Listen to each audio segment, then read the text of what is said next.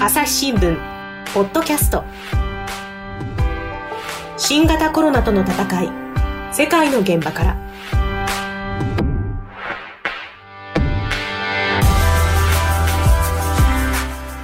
朝日新聞の神田大輔です。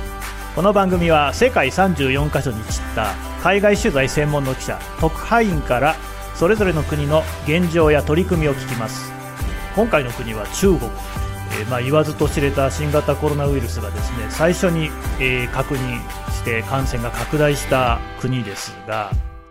まあ、あのそれ以前にねあの日本にとっては大変馴染みの深い国でなんといっても中華料理屋なんてあの日本にいっぱいありますし、まあ、パンダも可愛いですしねそんなパンダも今ねコロナでなかなか見られなかったりっていう時期もありましたけれども世界2位の経済規模でありえー日本にとってもですね旅行客がたくさん来てくれる国だったんですが最近ではなかなかその影もね見られないということでそういう影響日本にとっての影響が非常に大きいそんな中国なんですが、えーまた最近ちょっとですね感染者数が出ているっていうようなニュースも気がかりなところではあります。一方でですね最初にあの武漢市で、ウイルスが広がった時にはあっという間にですね武漢を丸ごと封鎖したり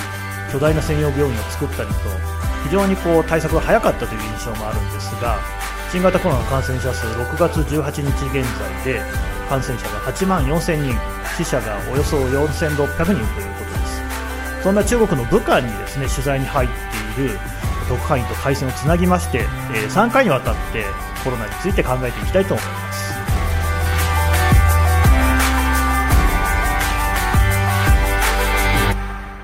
朝日新聞ポッドキャスト。新型コロナとの戦い世界の現場からえー今回のゲストは朝日新聞信用支局の特派員で今はあの武漢にいます平井義和さんです平井さんはい、平井です。はいよろしくお願いしますよろしくお願いします。はい。あの、平井さんは普段は新陽、シェンヤンですか？にいるんですよね。そうですね。あの、普段はえー東北部、中国の東北部の信陽でえー働いています。うんうん。えー、でももうなんかだいぶ新陽には帰ってないみたいですね。そうですね。あの、新型コロナウイルスというのはもう世界的な、えー大きな惨事ですので、えーその取材に集中する形で、えー最近は特に、え1ヶ月ほど武漢におります。うんうんうんもうじゃあしばらく自宅に帰ってない。どれくらいになるんですか？えー一度武漢に来て、その後一度隔離されるために、信用には2週間ほど帰りましたが、その後隔離が解けてすぐにまた、えー動いているという状況ですね。じゃあもう今年はほとんど出張ばっかりって感じですね。そうですね。今年家にいたのはそのほぼ隔離の2週間と、お正月の3日というぐらいだと思います。お疲れ様です。で、まあ、そんなまず、あの、中国全体の状況からお聞きしたいんですが、今、どんな感じになってるんですかね？はい、あの、中国は、まあ、あの、早くから感染が広がったという国でもありますので、うんあの、封じ込めにはすごく、あの、徹底した対策をとって、はい。えーかなり、えー世界で言うと早い段階で、えーいわゆる発病する患者の確認というのは少なくなりました。うんうん。で、まあ、時々あの、世界の方で広がりましたので、外国の方から帰ってきた人から感染拡大するというようなことが、えー少しずつあるという状態が2ヶ月ほど続いていました。うんうん。ただまあ先ほどあの、神田さんからもご指摘がありましたように、一週間ほど前から、北京でまた新しく、あの、市場の関係者を中心に比較的大規模な、集団感染が確認されてまして、今あの、本当に本格的な、いわゆる第2波の到来とも言えるような緊張感が、漂い始めているというところです。うん。ねそこが本当に気がかりですが、まあ、あの、せっかく今、平井さん、武漢にいるっていうことで、武漢の話を聞いていきたいんですが、あの、記事にもね、書かれてましたけれども、武漢ではなんとあの、えー1100万人ぐらいね、市民がいるってことでしたけれども、住民の全員を検査するというのが始まったというふうに聞きましたが、これ、どうなってるんですか？はい、あの、武漢は、あの、想像していただけるとわかるんですが、人口約1100万ですから、もう東京に近い規模の本当に巨大な都市でして、うん。えーで、えーそこでまあ、えー累計の患者さんで言いますと、えーまあ、あー5万人を超えるような、えー患者さんが出たということなんですけれども、まあ、あの、3月の半ばぐらいからは、まあ、そんなにほとんど感染者というのは確認されない状態まで、えー行きまして、うん。で、ただ、あのもちろんちょっと、えー中国政府への不信というのもあってですね、隠されてるんじゃないかというような話もよく出ていました。ありました。まあ、その時もですね、あの、PCR 検査を例えば、えー、仕事に復帰する人のためにやるというようなことが続いてたんですが、そうすると、ポツポツとどうしてもその無症状、症状がないのに感染をしているという人がたくさん出ているという状態が続いたんですね。だいたい1日20人ぐらいずっと出るという状態が続いてました。で、えー、この状態でじゃあ果たしてずっともしかしたら感染者いるかもしれないなという状況のまま続くのかというところで、えー、5月の半ば頃ですね、うん、から、えー、もういっそのこと全員検査してしまおうという話が、出ました。うん、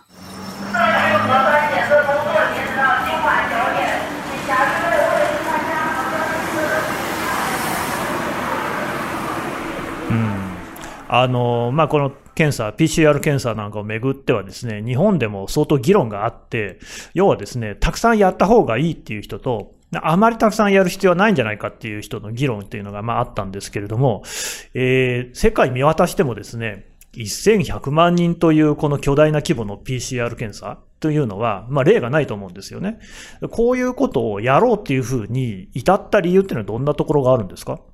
そうですね。あのー、中国も同じような経過をたどってまして、えー、結局のところ、初めの段階ではですね、あの、感染者の方、無症状の人なんかも含めて発見されてしまえば隔離しなきゃいけないと。いうことで、まあ、いわゆる医療資源が足りなくなってしまうんではないかと。そうです、ね、いうことで、あまり PCR をしない方がいいんじゃないかというような議論は出てはいました。はい、ただ、今はもうですね、えー、武漢の方ではほとんど感染者が確認されてないと。だけどもしかしたら、えー、ウイルスが体の中にいらっしゃる人もいるんじゃないかということで、えー、検査をするという話になった。というのが論理的な、まあ、経過です。うん、で、まあ、えー、検査をすればするほど出るのか、それとも、えー、すればもう出ないのか、ということを確認するという意味は一つあるのかなと思います。す、うん、で、に感染の拡大が終わっているということを確認できるかとか。うん、ただもちろんですね、あの、ものすごいコストのかかることですので、でね、果たしてそんなことをやる意味があるのか、ここが多分一番のポイントになってくるんだろうなと思います。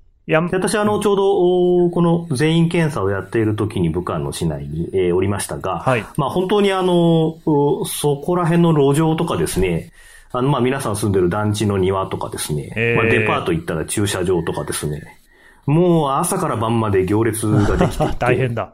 もうとにかく見ると、テント覗くとみんな告知をあーんと開けて、まあ検査自体は、あの、私も実はもう中国で3回ほど受けてますけれども、まああの、やれば、もう数十秒で、あの、検体を取るだけですので終わると。早いですね。はい。なのでもう次々と行列ができて、次々とみんな受けると。いうような状況になってました。いや、これ1日で何万件ぐらいの検査ができるんですか？えー、もともとは10万件ぐらいと言われてました。これでも多分、うん、それでも多い。相当な数だと思うんですけれども。はい。で、それでももちろん1100万人やろうとすると全然間に合わないもんですから、うん、えー、一番拡大された時で147万人、1日で。すごいですね。桁が全然違いますね。全然違います。まあ、あの、実際の風景を私は見てるから、あの、あ、これなら140万人やっちゃうのかなと思いましたが、なるほど。ちょっと想像の及ばない数字かなと思いますが。うん、ただね、平井さん、これ、まあ、ちょっと意地悪な見方かもしれませんけれども、どんだけ検査してもですね、またその後で感染する可能性はあるわけで、まあ、果たしてその1100万人分やる理由、必要性あんのかなっていう疑問もあるんですけど、その辺どうですか？そうですね。あのー、中国のメディアからもですね、そんなにお金かけてやったって、うん、また次の日感染してたってわからないじゃないかと。お金の無駄なんじゃないか。ですよね。はい。そういうような指摘はやっぱり出ていました。うん、で、私もまあそういうことも考えながら武漢の方に入ってきていたんですが、やはりその武漢の方々とお話をしていると、うん、まあみんな即答で絶対必要だと言うと。どうしてですかと聞くと、まあみんな、やっぱりですね、あのー2ヶ月半にわたって都市封鎖をされて、その中で、まだ、あの、この新型コロナウイルスというのが、まあ、どういうウイルスかわからないというような状態の中からスタートしていますので、はい、あの、相当不安を抱えて、みんなまあ、お互いが疑心暗鬼になってしまっていたと。うん、まあ、あの、私お話聞いた一人の中ではですね、もうとにかくあの頃は、あの、自分の周りが全部ウイルス持ってる人に見えちゃって、もう怖くて話もできないというようなことになったと。で、そういうことをおっしゃる方が多くてですね、あの、とにかく今、頭の中では感染者も出ていないし、そんなに、えー、安全なんだろうと思っているんですけど、うん、どうもその心のわだかまりが解けないということをおっしゃる方が多くて。はい、わだかまり、ね、なのでもう、うん、そうですね。まあ、いっそのこと、もうあの全員同じ時期に検査をして、うんうん。俺たちはもう大丈夫なんだうん。というふうに思って、で、えーコロナの次へ進みたいと、そういうようなあー感情がお大きく出ていたようで、う意外にもあの反対する方にはほとんど出会いませんでした。そうなんですね。まあ、そうやって全員が受ければはっきりするだろうと。それでこう、気持ちも新たにね、またこう、お一日踏み出していこうじゃないかっていうような、そういうなんかポジティブな狙いっていうのがあったんですかね。そうですね。あの、やはり、まあ自分が感染してしまうのかもしれないという不安と同時に、あの、もしかしたら無症状で自分が、あ自分の家族に感染させてしまうかもしれないという不安もあってですね。うんうん。まあ、あの、とにかく、そういう怖さを払拭するためには、やっぱり一度自分は、えー今感染していないんですということを確認したいという気持ちが強く出てたと思います。あれごめんなさい、あの、武漢の封鎖が解除されたのってのはいつ頃でしたっけ？あの、武漢の封鎖解除は4月の8日です。うん。封鎖さそうれたのがするともうそれから2ヶ月以上経ってる。そうですね。今現在はもう2ヶ月以上経ってます。どうですか？もう日常は戻りましたか？え、あの、まあ、正直なところ、武漢の街にいてもですね、えーここで、えーこんなウイルスの、おえー激しい、えー参加があったというにはとても思えないほど、まあ、普通の街の様子を取り戻しつつあります。車はもちろんたくさん走ってますし、まあ、人も普通に皆さん歩いてます。うーん。ただなんかそのもちろんマス、ク例えばはい、ええ、どうぞどうぞ。もちろんマスクをしている人は、あの、ほとんどで、あの、消毒液なんかは街中にいっぱい置かれてますが。うんあの、人の出入りの管理とかなんかそういうことっていうのは前やってたみたいですけど、今どうなんですか？あの、中国は、えー、まあ、2月頃からですね、非常に厳格な、あの、コロナの追跡というのをやっていましてですね。はい。で、とにかく、あの、もともと、あの、監視網は非常に、えー、強い社会ではありますので、あの、スマホのアプリなんかを使ってですね、あの、どこかに出入りするたびに、えー、登録すると。で、うんえーもしの、あとは、後々そこで、えー、感染者が出た場合には追跡できるようにすると。うんいうようなことが、えー日常として行われていました。うん武漢は特に厳格でですね、あの、団地の入り口にももちろん、えーありますし、はじゃあ朝、えー仕事に行こうと思って団地を出て、で、そうすると次、えー会社のビルに入るときには、えーもちろん、えーもう一度登録して、えーうん手洗いと消毒をして、うんで、じゃあまた自分のえーオフィスに入ろうとすると、またそこで登録をしてと。うん。お昼ご飯食べに出たら、お昼ご飯を食べに出た店でまたやって、というようなことを、もう一日何度も何何遍も何遍も。はいうんなるほど。タクシー乗るにも、地下鉄に乗るにも、もう、とにかく、えー、まあ、中国でとサオマーと言って、こう、QR コードをかざすんですがはい。もうどこ行ってもサオマー、サオマーと言われてですね。あの、これがないと生活できない。どこにも行けない。出入りもできない。ご飯も食べられない。というような状況です。うん。厳しいですね。あれですかやっぱり体温なんかもしょっちゅう測ったりするんですか？あの、体温は、まあ、1日5、6回は基本的に測られてるな、ということで、店に入るたびには絶対やりますし。でもね、それ、例えば、じゃあ体温があの高いですっていうのが分かって、分かったらどうするんですか？まあ、あの、どこまでちょっと厳密にやられてるかというのは難しいところですけれども、37度5分以上とか、まあ3度、あ37度3分以上とか出た場合にはですね、とりあえずその場で待機してくれ待機というような話があるようです。うん。例えばですね、あの、大きなショッピングセンターとかですと、その、突然ポツンと、あの、隔離場所というふうな表示があって、はまあ、あの、所詮、あの、テープでちょっと囲ってあるぐらいなんですけれども、まあ、何かあった時にはそこでとにかく待ってくれと。待つ。そして、えー例えば、その、病院に、えーとりあえず連絡して、この人どうでしょうかと相談してうん、で、ちょっとまずいと、えーいうことになれば、えー救急車が飛んでくるというような状況ですね。救急車がね、あそのために待つためのそういう場所が用意されてるんですね。そうです。隔離区と呼ばれる張り紙が、えー街中にちょこちょこと貼ってあります。なるほどね。あの、私、武漢って行ったことないんであれなんですが、例えば観光するような場所なんかもあるんですか？そうですね。武漢、まあ、日本の方では、えー馴染みあるとすれば三国志の、まあ、えー戦いの舞台の一つになったというあたりが有名なのかなと思いますが、まあ、一つはその、えー三国志の時代に作られた、まあ、甲殻楼という、まあ、物見櫓ですね、うんえーが観光名所になっていたり。え、それ三国志の誰が作ったんですか？えーっと、孫権が作った。孫権。あの、義合職の豪の人。そうですね。はい。権力の権の方ですか？はい。あ僕もね、三国志好きなんでね。うん。そうですか。それ知らなかったですねあ、。そうですか。なるほど。あのーうんまあ、あとは長江え、その観光地、はいもう今やっぱり人いないですか？そうですね。今もまあ観光地は復活はしているんですけども、あの、基本的には人数制限を加えたり、例えばその、一応屋内の観光部分には入らないようにしたりといったいくつかの制限が設けられています。